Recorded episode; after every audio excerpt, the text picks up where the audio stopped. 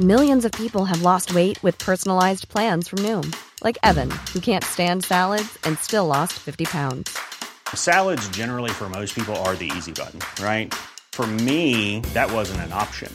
I never really was a salad guy. That's just not who I am. But Noom worked for me. Get your personalized plan today at Noom.com. Real Noom user compensated to provide their story. In four weeks, the typical Noom user can expect to lose one to two pounds per week. Individual results may vary.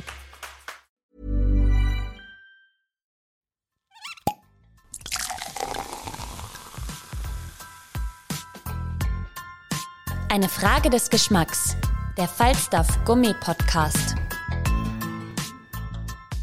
Liebe Falstaff Podcast Zuhörerinnen und Fans, ich freue mich ganz, ganz, ganz besonders, denn ein großer Traum ist wahr geworden. Ich habe jetzt einen Gast bei mir im Podcast, den ich mir schon sehr lange gewünscht habe. Und wir alle kennen ihn, wir alle lieben ihn. Und es ist der Bergdoktor Hans Siegel. Schön, dass Sie Zeit haben. Ja, äh, hallo, vielen Dank für die Einladung und ich hoffe, dass das Gespräch nicht ganz so dramatisch wird wie die Vorstellung. Aber ich freue mich, wenn man natürlich, ähm, ja, wenn man sich aufeinander freut, das ist immer was Schönes. Ich freue mich auch sehr. Wie geht's Ihnen? Sie sind gerade mitten in den Dreharbeiten. Ja, ja, wir drehen gerade und wir sind jetzt nach einer äh, Schlechtwetterperiode, sind wir am, am Gruberhof tatsächlich gelandet bei schönem Wetter und wir drehen Staffel 17. So schaut's aus. Wahnsinn, das ist schon äh, beachtlich. Sie haben 2008 mit dem Bergdoktor begonnen, als eben Martin, alias Martin Gruber. Und ähm, warum glauben Sie, hat, also bevor wir noch ein bisschen so über ihre, ihren, ihren Werdegang sprechen, wenn wir jetzt gerade so mitten äh, drinnen sind beim, beim Bergdoktor Dreh, warum glauben Sie, dass der Bergdoktor so wahnsinnig beliebt ist und so viele Zuseher hat und alle mitfiebern, ob er mit welcher Frau er glücklich wird, welche Fälle er wieder lösen kann? Warum glauben Sie, dass das so gut ankommt? Also zum einen schon mal aus den Gründen, die Sie jetzt genannt haben. Zum anderen ist, haben sich die Motivationen, glaube ich, im Laufe der Zeit verändert. Wenn wir zurückdenken, und da schreiben wir schon fast ein bisschen Fernsehgeschichte von vor 17 Jahren, haben wir angefangen, diese Geschichte zu erzählen. Da war das ein, ein guter Wurf des Produzenten, eine archaische äh, Arztfigur in den Bergen zu erzählen, vor einer unheimlich tollen Kulisse hier vom Wilden Kaiser gepaart mit dieser Familiengeschichte äh, und auf der Suche nach dem Glück. Das war äh, einfach zu dieser Zeit, äh, ist das, hat das gut funktioniert. Und was dann passiert ist, hat uns alle überrascht, nämlich wir haben das Publikum auf diese lange Reise mitnehmen können. Das heißt, wir haben am Anfang waren die Zuschauer etwas älter und haben dann aber durch diese Geschichte mit äh, Tochter der beiden Brüder äh, Identifikationspotenzial gekriegt und dann wurden die Zuschauer immer jünger, Familien und Kinder. Und dann haben wir das quasi, konnten wir das von Jahr zu Jahr die Zuschauer mitnehmen und hat sich das eben entwickelt. Und äh, das war, wie man dann äh, sagt, ein gelerntes Format. Und so konnten wir von Jahr zu Jahr äh, voran und haben natürlich dann immer mehr äh, Zuschauer bekommen, was äh, unheimlich toll ist. Und insofern ist es alles ein bisschen Magic, wie das so entstanden ist. Sie sind ja, auch wenn, man, mhm. wenn, man, wenn wir es nicht äh, glauben wollen, aber es gibt ja den Martin Gruber äh, sozusagen dann doch nur im Fernsehen und äh, Sie sind ja doch eine äh, Privatperson. aber wie den gibt es den, den gibt's echt, den, den gibt es wirklich. Ja, ja, wenn, ja, wenn ich nichts habe, ist der wirklich da unterwegs. Müssen Sie schauen. Das ist ein grüner Mercedes fort umeinander. Genau. genau. Und was für tolle Landschaftsaufnahmen auch immer, wenn ja. er herumkurft. Ja, genau. Ähm, aber wie viel Martin Gruber steckt denn wirklich in Hans Fiegel? Also, das ist, das ist, ja, das ist meine Lieblingsfrage. Äh, das ist äh, bei äh, tatsächlich bei Serienfiguren ist es äh, so, dass man sagt, dass man, dass man die Figur natürlich besser nah an sich baut, weil es natürlich, wenn man jeden Tag in diese, in diese Figur äh, schlüpfen muss, ähm, ergeben sich natürlich gewisse Berührungspunkte, wo man ähm, im Laufe der Zeit sich immer mal wieder erkennt. Es ist der Charakter, der natürlich ja auch äh, äh, sag mal, ähnlich ist. Und ich habe immer am Anfang den Martin Gruber mit viel Empathie ausgestattet, weil das ja letztendlich auch das ist, was äh, die Leute auch immer wieder äh, feststellen in ihrer, in ihrer eigentlichen äh, Situation, dass es diese Empathie eigentlich nicht gibt in der, in der Realität. Ja, das stimmt. Auch faszinierend ist, dass äh, ja die Rolle auch irgendwie alles kann. Das ist natürlich dann, ähm, also von irgendwelchen Diagnosen über Operationen, die man vielleicht das allgemein ja. dann auch nicht so mag. Gibt es irgendwas, wo Sie sagen, das, ist, das ähm, entspricht so gar nicht Ihrem Naturell? Ja, was heißt naturell? Also ähm, zum einen, wir, wir haben die Operationen sind ähm, für den Martin Gruber waren überschaubar. Ähm, er kann alles, das heißt, er ist ein guter Diagnostiker eigentlich. Ne? Und Mhm. äh, ich kenne tatsächlich hier in der Gegend meinen Hausarzt, äh, der äh, ist ein Internist, gelernter Internist, aber eben auch ein guter Diagnostiker. Insofern passt das schon zusammen. Und die Diskussion über die, über die ähm, Art der, ja, von Martin Gruber, wie er mit Medizin umgeht und was er tut und was er kann, ist, finde ich, äh, auch mit Abstand gesehen immer sehr interessant, weil die Leute es dann äh, diesem schulmedizinischen System auch anpassen. Es kann doch nicht sein, dass jetzt einer, der Neurochirurg ist, etwas über die Leber weiß oder so. Und das ist aber durchaus möglich. Insofern, dass der ein breites Feld hat, das ist schon klar. Was ich äh, auch ähm, ihm manchmal ein bisschen fragwürdig finde, ist, dass er, äh, oder also, was wo ich mich freue für ihn, ist, dass er ein ganzes Krankenhaus bedienen darf, weil er die Chefs kennt. So, das glaube ich, gibt es in der Form in der Realität nicht, dass er äh, in, in der Klinik anruft und sagt, ich brauche einen Slot für ein MRT, CT und was für sich was alles. Aber ein bisschen Fiktion muss sein und das ist ja auch das, was wir mit Augenzwinkern auch verkaufen. Ich glaube, es ist auch schön, wenn vielleicht, äh, und es werden garantiert sehr, sehr viele Ärzte und Ärztinnen zuschauen, wenn man auch dann bedenkt, dass es immer so in der Regel einen Patienten oder einen Fall gibt, dem sie sich dann zu 100 Prozent und voller Aufmerksamkeit, Zeit und Elan äh, und Nerven widmen. Das ist ja eigentlich auch ganz schön anzusehen. Ja, ab- aber auch da ist wieder zu sagen, es ist da- der Abgleich mit der Realität. Wenn wir uns einen Krimi anschauen, dann sehen wir auch einen Tatort, wo ein Kommissar 90 Minuten lang einem vermeintlichen Mörder hinterherläuft und einen Fall klärt. Da sagt niemand was. Ne? Jetzt bei uns, äh, bei uns ist es so, sie hat ja nur, nur einen Patienten äh, und so. Und ähm, das finde ich sehr interessant seit äh, Anbeginn, dass die Leute sehr leichtfertig auf unser Format, äh, auf unser Format rumklopfen. Und äh, Dr. House hat äh, mindestens ebenso viele Dinge, die seltsam waren. Da war immer alles cool. Und bei uns wird dann wirklich, wird dann, wie heißt, der Finger auf die Waage gelegt. Und er hatte noch einen Patienten und, und macht dies und macht jenes. Und das finde ich sehr sympathisch eigentlich, weil es zeigt, dass wir angekommen sind bei den Zuschauern und dass sie sich dann äh, damit eben auseinandersetzen. Aber in Wahrheit ist es so, jede Krimi-Folge hat einen Kriminalfall und äh, ist in der Realität ja auch anders. Ne? Und so ist es bei uns auch. Und dieses bisschen Fiktion muss man sich ja auch erlauben.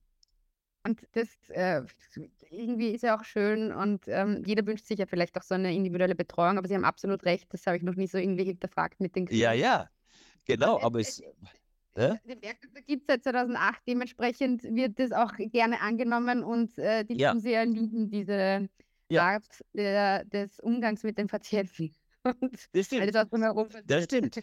Das stimmt natürlich, weil äh, versuchen Sie mal schnell einen Termin beim HNO zu kriegen und äh, dann ist es aber in zehn Minuten durch. Und natürlich ist auch das, das ein bisschen das Geheimnis, dass man in dieser Überhöhung und ich sage immer in diesem Eskapismus äh, sich am Mittwoch in Österreich und am Donnerstag in Deutschland von 20.15 Uhr 90 Minuten lang einfach mal ausklingt aus dem ganzen äh, Weltgeschehen und sagt, so jetzt bin ich da in dieser Fiktion drin. Und dieser Eskapismus wird natürlich durch die Natur, den Berg, die Berge und diese, diese Figurenkonstellationen enorm gut bedient. Und deswegen ist zum Beispiel immer schön, wenn man, wenn ich Menschen treffe auf der Straße oder irgendwo, wenn man sich begegnet, die freuen sich einfach immer, die haben immer ein, ein Lachen und freuen sich, dass sie diese Filme geschaut haben. Und was gibt Schöneres, wenn man so, äh, das mal so über die letzten 17 Jahre anschaut, ne?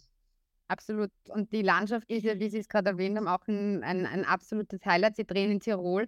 Ja. Interessanterweise, Sie sind ja in der Steiermark geboren und haben dann aber irgendwie Salzburg mit Jurastudium und Englisch und Psychologie auf Lehramt und so weiter begonnen und dann erst die Ausbildung aber auch wieder in äh, Innsbruck gemacht zum Schauspieler bzw. Sänger, Tänzer. Ähm, Ja. Also bezüglich Schauspieler, Sänger, Tänzer, ich habe da jetzt so eine, ähm, ich erinnere Kurze, mich so an Korrekt, kurze Korrektur. Äh, auch Ja. mein Studium äh, hat auch in Innsbruck stattgefunden. Also ich auch in, in war, genau. die, ihr, ihr, ihr Herz schlägt für Tirol. Ja, ich bin schon, also ich bin schon relativ lang in Tirol, das stimmt, ja. Und wie, warum gerade da? Ich meine, abgesehen davon, dass ich es super spannend finde, dass sie zuerst so ganz andere Bereiche studieren wollten und auf einmal sagen, "Hm, ich gehe jetzt ins Tiroler Landestheater Mhm. und mache hier meine Schauspielausbildung, wo sie ja dann auch Ensemblemitglied waren. Mhm. Warum auf einmal dieser Sinneswandel? Ja, das ist eine gute Frage. Also das ist die Frage, die ich mir bis heute noch nicht erklärt habe, woher das, woher das kam tatsächlich oder oder war das eigentlich immer schon mein Wunsch? Also ich weiß, dass in der Schulzeit wollte immer mal in die Theatergruppe, die war aber immer entweder schon voll oder ist ausgefallen in diesen Jahrgängen, wo ich Zeit gehabt hätte in der Schule. Und dann habe ich in der Schule schon angefangen zu moderieren und habe dann die Abschlussbälle oder sonstigen Veranstaltungen moderiert. Und das war offensichtlich immer schon ein, eine für mich keine große Schwierigkeit, nach außen zu gehen oder so. Mhm. Und, warum Und, äh, gerade Tirol? Äh, weil ich davor in Vorarlberg gewohnt habe und dort äh, Matura gemacht habe und mich dann eingeschrieben habe in die Pädagogische Akademie Feldkirch. Und ein Freund von mir gemeinte, der kommt doch mal nach Innsbruck und schau dir die Uni an, vielleicht gibt es da noch was anderes. Und dann bin ich, weil es in Vorarlberg keine Uni gab, zu der Zeit bin ich dann nach Innsbruck gefahren, habe mir dann äh, Jura eingeschrieben, also Just eingeschrieben, weil es der letzte, letzte Tag der Inskription war. Und habe dann ein Semester Just studiert, bin dann sechs Monate nach Amerika und weil mir dann Englisch gut gefallen hat und ich aber diesen äh, ja, didaktischen Moment vielleicht schon hatte ähm, oder immer noch habe, vielleicht es gibt ja viele Kollegen, die auf Lehramt studiert haben, das hängt irgendwie zusammen, komischerweise finde ich. Ähm, und dann bin ich bei Lehramt hängen geblieben und in weiterer Folge war es dann so, dass Englisch und Psychologie mein, meine Fächer geworden wären. Äh, und hatte dann aber das Gefühl, dass das nicht reicht bis ans Ende meiner Arbeitstage diese, diese Motivation oder ja. Und dann dachte ich mir, das, das wird irgendwie, ich wollte kein Lehrer werden, der dann mit Mitte 40, 50 äh, irgendwie Krise kriegt und sagt, ah, ich finde das alles schwierig, sondern dachte mir, muss mich jetzt äh, vor Berufsbeginn oder Antritt mit dem Richtigen beschäftigen. Und so kam ich dann über äh, ja, einen Zufall mehr oder weniger dann auf die Idee, mal beim Landestheater vorbeizuschauen und sagen, ob sie eine Schauspielschule haben. Und so ging das dann los in Innsbruck. Mhm. Und dass sie zum Beispiel ans, so fix ans Theater gehen, beziehungsweise dort auch bleiben, also das war nicht so im Sinn oder ergab sich das einfach nicht so, weil sie so relativ zackig dann naja. auch, äh, im Fernsehen. Nein, na, gar nicht. Ich war, nein, gar nicht. Ich bin, ich bin dann, ich war dann 94 fertig mit der Ausbildung äh, und war dann äh, relativ schnell 596 97, 98 äh, Ensemblemitglied genau. äh, in Innsbruck. Das sind immerhin schon vier, vier Spielzeiten. Und dann war ich zwei Jahre in äh, Bremen bei der Shakespeare Company, auch fix. Und bin dann kurz frei äh, gewesen, habe ein bisschen was gedreht und bin dann noch einmal zwei Jahre nach ähm, Freiburg, also anderthalb Jahre. So. Und dann kam der Wechsel in die Freiberuflichkeit, weil wir im Landestheater, also im Freiburger Staatstheater, Stadttheater uns äh, ein, ein, ein Intendant quasi wieder gekündigt hatte, was für uns als Ensemble hieß, wieder vorsprechen, wieder weiter, wieder auf die Reise. Und dann dachte ich mir, äh, das mag ich jetzt nicht mehr und jetzt gehe ich frei. Und dann hat das mit, und dann kam die Soko Kitzbühel, dann kam äh, die Fernsehgeschichte. Ja. Aber davor war ich großer, großer Freund von Ensembletheater, war Ensemblesprecher und äh, habe das geliebt und fand das, äh, oder finde es nach wie vor für junge Kollegen ein absolutes Muss, sich ähm, einige Spielzeiten in einem Ensemble zu befinden. Mhm, sicher, weil auch natürlich die, die, die, also, sagen wir, die Ort auch eine andere ist. Man muss sich da wahrscheinlich anders auch äh, orientieren an irgendwelchen. Ja, man, man, man, äh, man, äh, ja, man hat eine, eine, eine, ein, ein ruhiges, geschlossenes System, wo man seinen Beruf auch ausprobieren kann, wo man sich freispielen kann von der Schauspielschule, von dem, was man gelernt hat. Äh, und ich finde, ein Ensemble ist auch ein, ein guter Ort, auf sich aufeinander zu schauen, einzustellen, darauf zu achten, was passiert. Äh, man versteht gewisse Systeme in dem, in dem äh, Beruf sehr gut. Zum Beispiel glaube ich, dass das äh, öffentlich-rechtliche Fernsehen letztendlich genauso funktioniert wie ein Dreispartenhaus von der Struktur her. Äh, und, und es sind sehr viele Parallelen und ich finde, dass ähm, längerfristige Zusammenarbeiten mit, mit einer selben Gruppe, mit einer Crew, mit einem Team hat mich sehr glücklich gemacht und ich glaube, das ist am Anfang für jeden ganz gut. Mhm. Haben Sie jemals überlegt, also Arzt zum Beispiel, also das Medizinstudium kam nie in Frage? Nein, das, kam, das, nein, das kam nie in Frage. Obwohl mein Zivildienst, da habe ich als Pfleger gearbeitet, also ich hatte da schon, bin schon affin für den Patienten an sich, aber äh, Medizin zu studieren, nee, nee. Und wie viel lernt man so, wenn man so in einer, in einer Arztserie äh, mitspielt? Ähm, nimmt man da auch was mit nach Hause? Also sind, ich meine, es kann ja auch sogar sein, dass sie angesprochen werden auf der Straße mit Mai, Herr Gruber, schauen Sie mal, und das ist aber dann. Ja, na, Also das, das, das passiert nicht mehr. Das, da ist das Publikum auch schon sehr weit vorne mittlerweile. Und wenn ich mich dafür interessiert hätte, medizinisch, also es bleibt immer ein bisschen was hängen, so, also ne, mhm. was man, was man so äh, für Fälle hat. Es verschwindet aber auch viel, weil es, ähm, wenn die, die Basics nicht äh, gesetzt sind, dann wie soll das andere halten? Aber äh, ich merke mir schon vieles und ich merke, dass ich jetzt, glaube ich, ein sehr gut trainierter Ersthelfer wäre, aufgrund der immer wiederkehrenden Vorgänge und Fragen und Szenen und so. Aber ähm, das muss ja auch nicht bleiben. Mein Beruf ist Schauspieler, nicht Arzt. Insofern nehme ich es gerne mit, wenn es passt. Und ähm, genau. Was Freue mich drüber. Ist, denn ähm, Sie sind ja auch vielfach ausgezeichnet. Unter anderem ist ja auch äh, mehrfach, äh, sind Sie auch mehrfach Romy-Gewinner, also österreichischer Fernsehpreis als beliebteste Schauspielerserie und vieles mehr.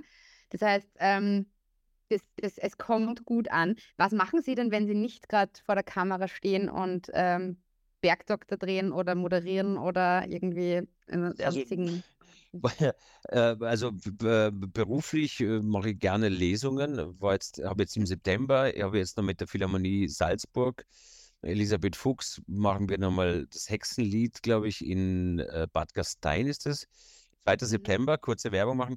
Äh, dann habe ich äh, im Juni in Bad Homburg eine Lesung mit einem Orchester. Da lese ich ähm, der Graf von Monte Cristo. Äh, sehr viel auf der Bühne mit Lesungen, was mir unheimlich viel Spaß und Freude macht, weil ich sehe, dass Menschen einen immer noch und äh, gerade im Zeitalter von diesem furchtbaren Handy Lust haben, sich einer Lesung hinzugeben, sich was vorlesen zu lassen. Eine ganz altertümliche Kunstform eigentlich und das ist ganz schön.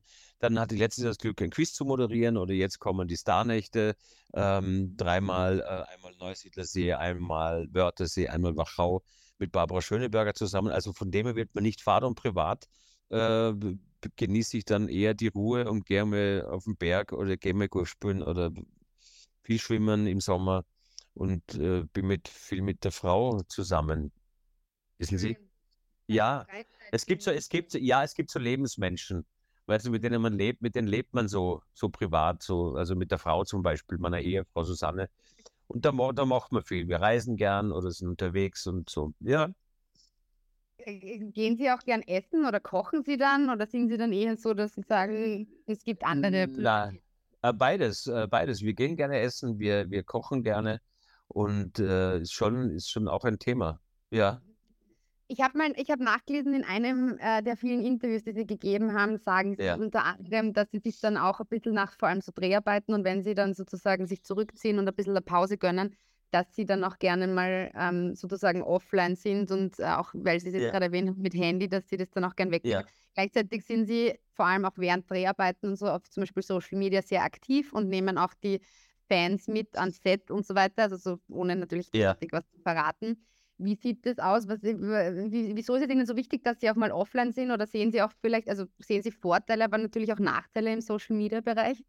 Äh, genau, es ist, es ist, es ist, genau, es ist beides. Also zum einen, ich finde nicht, dass ich sehr aktiv bin. Ich finde, dass sind Kollegen äh, viel aktiver unterwegs, die wirklich äh, für sehr viel mehr posten.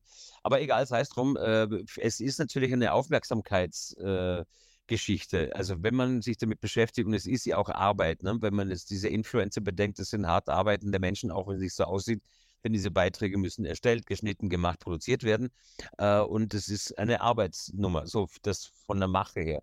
Das andere, wenn man sich dabei ertappt, dass man auf Twitter oder Instagram einfach mal so runterscrollt, sind das so Mikroinformationen und nennen das immer Mikroexplosionen im Kopf, weil man natürlich die Informationen ja auch, man muss sie ja auch verarbeiten. Und wenn ich dann sehe, dass Leute eine, eine Screentime haben am Tag von drei bis fünf Stunden äh, und sich das alles anschauen, musste das irgendwo hin. Und ähm, das führt zu einer verkürzten Aufmerksamkeitsspanne, das führt zu einer reduzierten Aufmerksamkeit, das führt zu Konzentrationsstörungen, das führt zu Schlafstörungen. Das ist ja alles erwiesen. So, mhm. und jetzt rede ich nicht als Arzt, sondern als Mediziner, sondern es, es ist, äh, ja, ja, genau, es ist aber so, dass das äh, für mich, wenn ich das benutze, ich das auch merke, dass man da ein bisschen hibbeliger wird mit der Zeit. Und dann ist es ein totales äh, Muss und ein Genuss auch äh, über lange Zeit, also drei Monate zum Beispiel mache ich es immer im Winter, äh, diese Social Media Knöpfe auch vom Handy lösche weil das nicht Teil des Lebens dann ist. Und es ist auch nicht Teil des Lebens. Und da gibt es Kabarettprogramme, da gibt es Abhandlungen, alles Mögliche. Und ich erzähle es auch immer wieder gerne auf der Bühne, dass ähm, man dieses Handy einfach wegmachen soll. Aber man kann es einfach weglegen und das ist gut. Man mag es nicht glauben. Es ist gut für jemanden, der sehr viel das benutzt. Ich benutze es beruflich, andere eben auch privat. Und damit bin ich am Ende meiner Brandrede gegen dieses höllische Internet und äh, sage nur, liebe Leute, es gibt eine Zeit, wo man vielleicht mehr dem Partner in die Augen schauen muss, als auf einen, auf ein Reel auf Instagram. Stimmt. Oder man schaut auf sie auf der Bühne. Äh, Oder so. Halten, Oder so. Äh, genießt, genießt, die Lesung ja. in Kombination mit Musik und äh, ist auch was Schönes. So eine, so eine Offline-Zeit, in der man das ja. So, man, man ist schon mittlerweile so, man ist schon mittlerweile so ähm, zivilisationsgeschädigt, äh, dass man Leute Gespräche führt wie, du neulich war ich im Wald spazieren, stell dir vor. Nein, wie lang? Eine halbe Stunde, ja und? Das war schön, na wirklich. Und, und dann fragt man sich so, äh, aber daran sieht man ja auch, dass man sich einfach mal wieder, da kann man auch hingehen in den Wald, nicht so. Und dann kann man, wenn man, wenn man, wenn man, wenn man es vermisst, ein Handy zu streicheln, so kann man einen Baum streicheln zum Beispiel. Das ist auch schön. Und man kann zum Beispiel auch, wenn man mit der Frau durch den Wald geht, kann man den Baum und die Frau umarmen. Das ist richtig, das ist richtig. Das ist ein Win-Win für alle. Der Baum freut sich auch. Ich verstehe. Genau. Naturverbunden ja. und voller. Und, und so ist es. das ist herrlich. Und äh, was steht jetzt an? Also wie, wie sieht es denn jetzt aus? Sie drehen da jetzt noch fertig, beziehungsweise wie lange wird eigentlich so eine Staffel dann gedreht? Wie darf man sich das vorstellen, jetzt als, äh, wenn man nicht selber in der Branche ist? Äh, wenn man, wie soll ich sagen, also man, wir brauchen, wir haben acht Folgen, acht mal 90 Minuten äh, von äh, 24. April bis 7. oder 1. oder 3. so Anfang Dezember. So. Das sind, das sind 16 Tage pro äh, Film. Das ist sehr, sehr wenig. Äh, wir haben einen 13-Stunden-Tag. Wir arbeiten Montag bis Freitags. Äh, ab und an auch Wochen, äh, auch Feiertage werden durchgearbeitet. Dann kriegen wir aber einen anderen Tag frei. Manchmal arbeiten wir am Samstag. Da sind wir dann in Schwarz äh, in der Lichthalle, heißt sie, in der großen Eingangshalle weil dort ist dann äh, äh, das CT, beziehungsweise eben diese Location. Da haben wir einen Samstag, ansonsten drehen wir Montag bis Freitag. Und das geht von April bis Dezember. Im August haben wir Drehfrei, weil wir haben Familien, Väter und Mütter am Set und die brauchen auch ein bisschen äh, Zeit. Außerdem müssen wir vorbereiten und nachbereiten. Insofern ist diese Staffel in zwei Blöcke A4 Folgen geteilt. Alle zwei Folgen wechselt der Regisseur, die Regisseurin. Und ähm, dann ist eine Staffel dann zu Ende. Wahnsinn. Also das ist ja dann doch, weil ich habe mir so gedacht, das ist vielleicht so ein äh, paar Monatsdreh, was eh schon lang genug ist. Und dann haben ja. sie zumindest auch wieder ein bisschen äh, Zeit und können ja. Urlaub machen oder sowas. Aber zumindest im August steht dann ein bisschen eine Pause an. Da ist mal kurz Pause, da werden aber schon wieder die neuen Bücher von, vom zweiten Block, also von der zweiten Hälfte, äh, dann bearbeitet und gelesen. Also so wirklich einen Stillstand gibt es da auch nicht. Es ist schon die ganze äh, Zeit ist dann, steht der Bergdoktor drüber, über der Zeit. Okay. Und also gibt mir, etwas, ja? Gibt es irgendetwas, wenn Sie sagen, Sie haben einen doch sehr, ähm, sehr intensiven äh, Alltag dann, vor allem auch während der Dreharbeiten Text lernen und sich vorbereiten ja. in die Rolle, auch irgendwie schlüpfen, auch wenn sie sehr nah an Ihnen, ja. an Sie angepasst ist. Gibt es irgendwas, was Ihnen dann total gut tut, wenn Sie sagen, ähm, dass Sie, Sie haben gesagt, Sie verreisen gerne mit Ihrer Frau entsprechend, ja. aber wenn das Jahr so durchgetaktet ist, hält sich das ja wahrscheinlich dann ein bisschen, zumindest in der ja. in Grenzen. Was also, machen Sie? Da, da, was das, das schön, die schönste Abwechslung ist dann tatsächlich, also ich bin, ich arbeite, lebe während des Drehs, während wir drehen in Tirol, äh, bin am Wochenende aber zu Hause am Ammersee und dieser Wechsel von Berg auf See, das ist was, was mich unheimlich glücklich macht. Ja. Also, ja, das ist unheimlich schön. Man, man hat jetzt hier quasi die natürliche Augenbremse, den wilden Kaiser vor sich, immer den Berg. Und äh, das ist schön, weil man natürlich da sich daran reiben kann. Und ich habe jetzt, glaube ich, was, ich muss mal schauen, ich habe, glaube ich, 3000 Fotos von, vom wilden Kaiser, immer vom selben Punkt aus äh, gemacht in den letzten Jahren, weil der auch immer anders ausschaut. Und zu Hause ist, sitze ich dann am See und kann weit schauen und kann den Blick fließen lassen. Insofern gehört das zusammen was spannend ist, wenn man jetzt zum Beispiel wieder auf Social Media zurückgeht, es gibt ja so diesen Trend immer mehr und mehr, dass man wenn Sie jetzt sagen, Sie haben das über die Zeit immer vom selben Punkt fotografiert, könnte man jetzt vielleicht sogar mal so ein Reel machen, wo man die ganzen Fotos zusammenschneidet Ja, und uploadet und dann weiß man, wie man. die Veränderung ist. Also quasi nicht bei sich selbst, was ja viele Menschen Ja. machen, sondern einfach beim wilden Kaiser. Ja, ich bin, das wäre auch schön, aber ich bin leider ein schlechter Archivar äh, und, und lösche eigentlich wirklich alles. Also, dass ich unsere E-Mail noch gefunden habe, ist eigentlich ein Zufall. Aber ich lösche eigentlich alles. Und das mit den Fotos, es stimmt, ich müsste mich mal, aber dann muss ich wieder viel wischen und so. Das äh, ist irgendwie, also ja, man könnte das machen. Ich schaue mal. Ein, ein, ein, ein Auftrag. Sie geben mir einen Auftrag. Ich gebe Ihnen, ich gebe Ihnen einen Auftrag, erinnert Sie per Mail und wenn wir Glück haben, finden Sie die E-Mail und erinnern Ja. sich und dann kann man es Und- umsetzen. Und dann machen wir es, genau. Ich will Sie gar nicht länger aufhalten, auch wenn ich jetzt sehr, sehr lange weiterreden könnte mit Ihnen. Ich bedanke mich Tun, immer tun. sehr herzlich für Sehr gern, Zeit, sehr gern. dass sehr, sehr gern. auch während der Dreharbeiten in der Mittagspause sozusagen sich Zeit genommen haben. Sehr gern. Und ich freue mich. Sie können es jetzt nochmal anteasern. Äh, September Lesung, wann? Äh, 2. September, äh, alles findet man auf den Social Medias, Leute, und irgendwo einfach eingeben, Hans-Siegel-Lesung, Salzburg, 2. September, äh, 11. Juni, Bad Homburg. Es gibt ein paar Weihnachtslesungen äh, und äh, so, es gibt ein paar Termine. Die Wir findet man auf der Homepage. Genau, wir wir machen werden das. alles gut an. Äh, wir werden auch, also für alle Falstaff-Podcast-Zuhörer und äh, Ja. alle anderen, man darf es auch bei uns nachlesen. Wir werden das natürlich auflisten und freuen uns. Und der eine oder andere, die eine oder andere wird sie auf jeden Fall besuchen. Und ganz lustig wäre natürlich, wenn dann jemand den Podcast gehört hat und sie dann darauf anspricht und dann möchte ich bitte informiert mit, werden. bitte, und mit dem Falstaff in der Hand bei uns am Set steht und sagt, jetzt hier der Falstaff, dann machen wir natürlich ein Foto und posten es und sind auf den Social Medias verbunden. Ich freue mich so sehr. Ich bedanke mich, dass ich bei Falstaff zu Gast sein darf. Freue mich auf die nächste Ausgabe und irgendwann äh, wird das Treffen persönlich sein und dann können wir äh, über Genuss, die Welt, die Liebe Oder und Medizin sprechen. oder die Medizin sprechen. So machen wir das. Waldbaden, Oder sowas. Wir haben so viele Themen. Ja. Viel Zeit.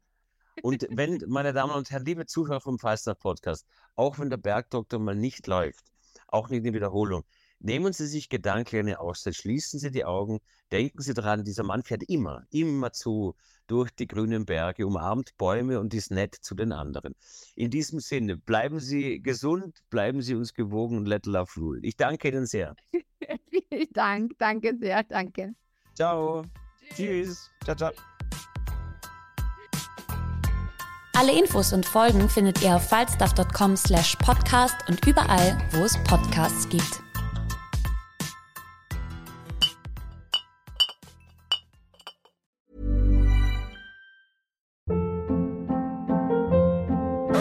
Hold up. What was that? Boring. No flavor. That was as bad as those leftovers you ate all week. Kiki Palmer here, and it's time to say hello to something fresh and guilt-free. Hello Fresh. Jazz up dinner with pecan-crusted chicken or garlic butter shrimp scampi. Now that's music to my mouth. Hello Fresh. Let's get this dinner party started. Discover all the delicious possibilities at hellofresh.com.